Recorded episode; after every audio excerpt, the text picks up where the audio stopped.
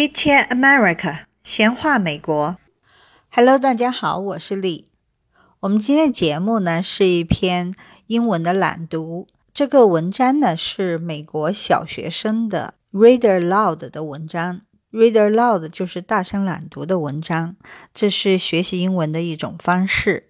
如果说你的英文很好，那么你可以练一下你的听力，也可以跟着读。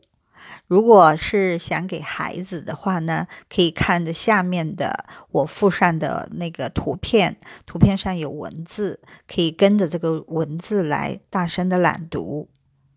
The Honest Woodsman, adapted from Emilie Poulsson. Once upon a time, out in the green, silent woods, near a rushing river that foamed and sparkled as it hurried along, there lived a good man whose work was chopping wood. One fine autumn day, he started out on his walk to the forest with his strong, sharp axe over his shoulder. He selected a large oak tree near the riverside. He swung his axe steadily as he chopped away at the trunk. The chips flew fast at every stroke. The sound of the axe ringing against the wood echoed so clearly you might have thought another woodchopper was at work not far away. By and by, the woodsman thought he would rest awhile. He leaned his axe against the tree and turned to sit down. But he tripped against his axe, and before he could catch it, it slid down the bank into the river, just where the water was very deep. The poor woodsman gazed into the stream, which flowed on over his lost axe just as merrily as before. Oh, what shall I do? the woodsman cried. My good axe, the only axe I own. So strong it was, and so sharp, and the handle worn so smooth to my hands.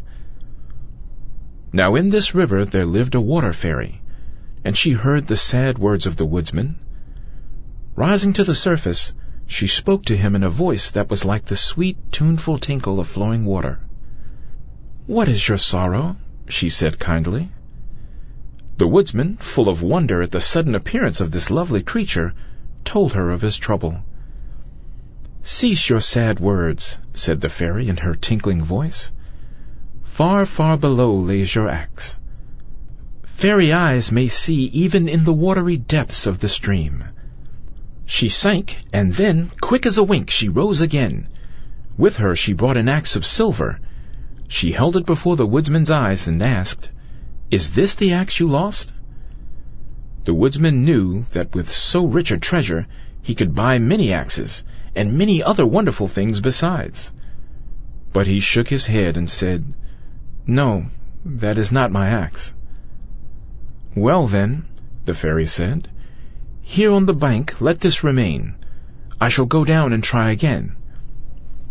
She sank beneath the water, and then popped back up again. This time she held an axe of gold. The blade, the handle, all was pure, solid gold. Is this the axe you lost? she asked. Oh no, the woodsman replied.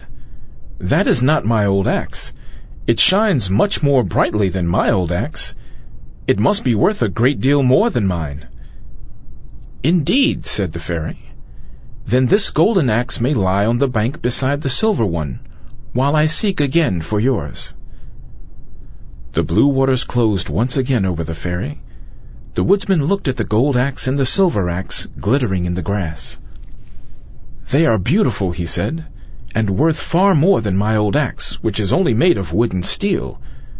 Still, it is as good an axe as ever chopped a tree. At this moment the water fairy again appeared, holding another axe high in the air. The woodman reached forward with a shout of joy. That is mine, he cried. That is surely my own old axe. Yes, said the fairy as she put it in his hands. This is your axe, but it is only a plain one of wood and steel. Did you not like the silver axe and the gold axe? Oh, I like them very much, answered the woodsman. But the silver axe was not mine, and the gold axe was not mine. I would be wrong to say they were mine when in truth they do not belong to me. Honest woodsman, said the fairy with a smile, Truth is better than silver or gold. And so, farewell. but take as a gift from me the axe of silver and the axe of gold. With that, she waved her hand and disappeared beneath the water.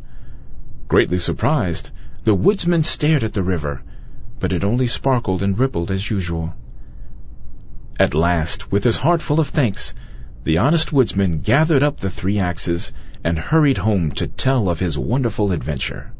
好好学习，天天向上。如果喜欢，请给我们点赞，帮我们转发。如果你还没有关注闲话美国，请你现在关注闲话美国，谢谢，感谢收听，下期再见。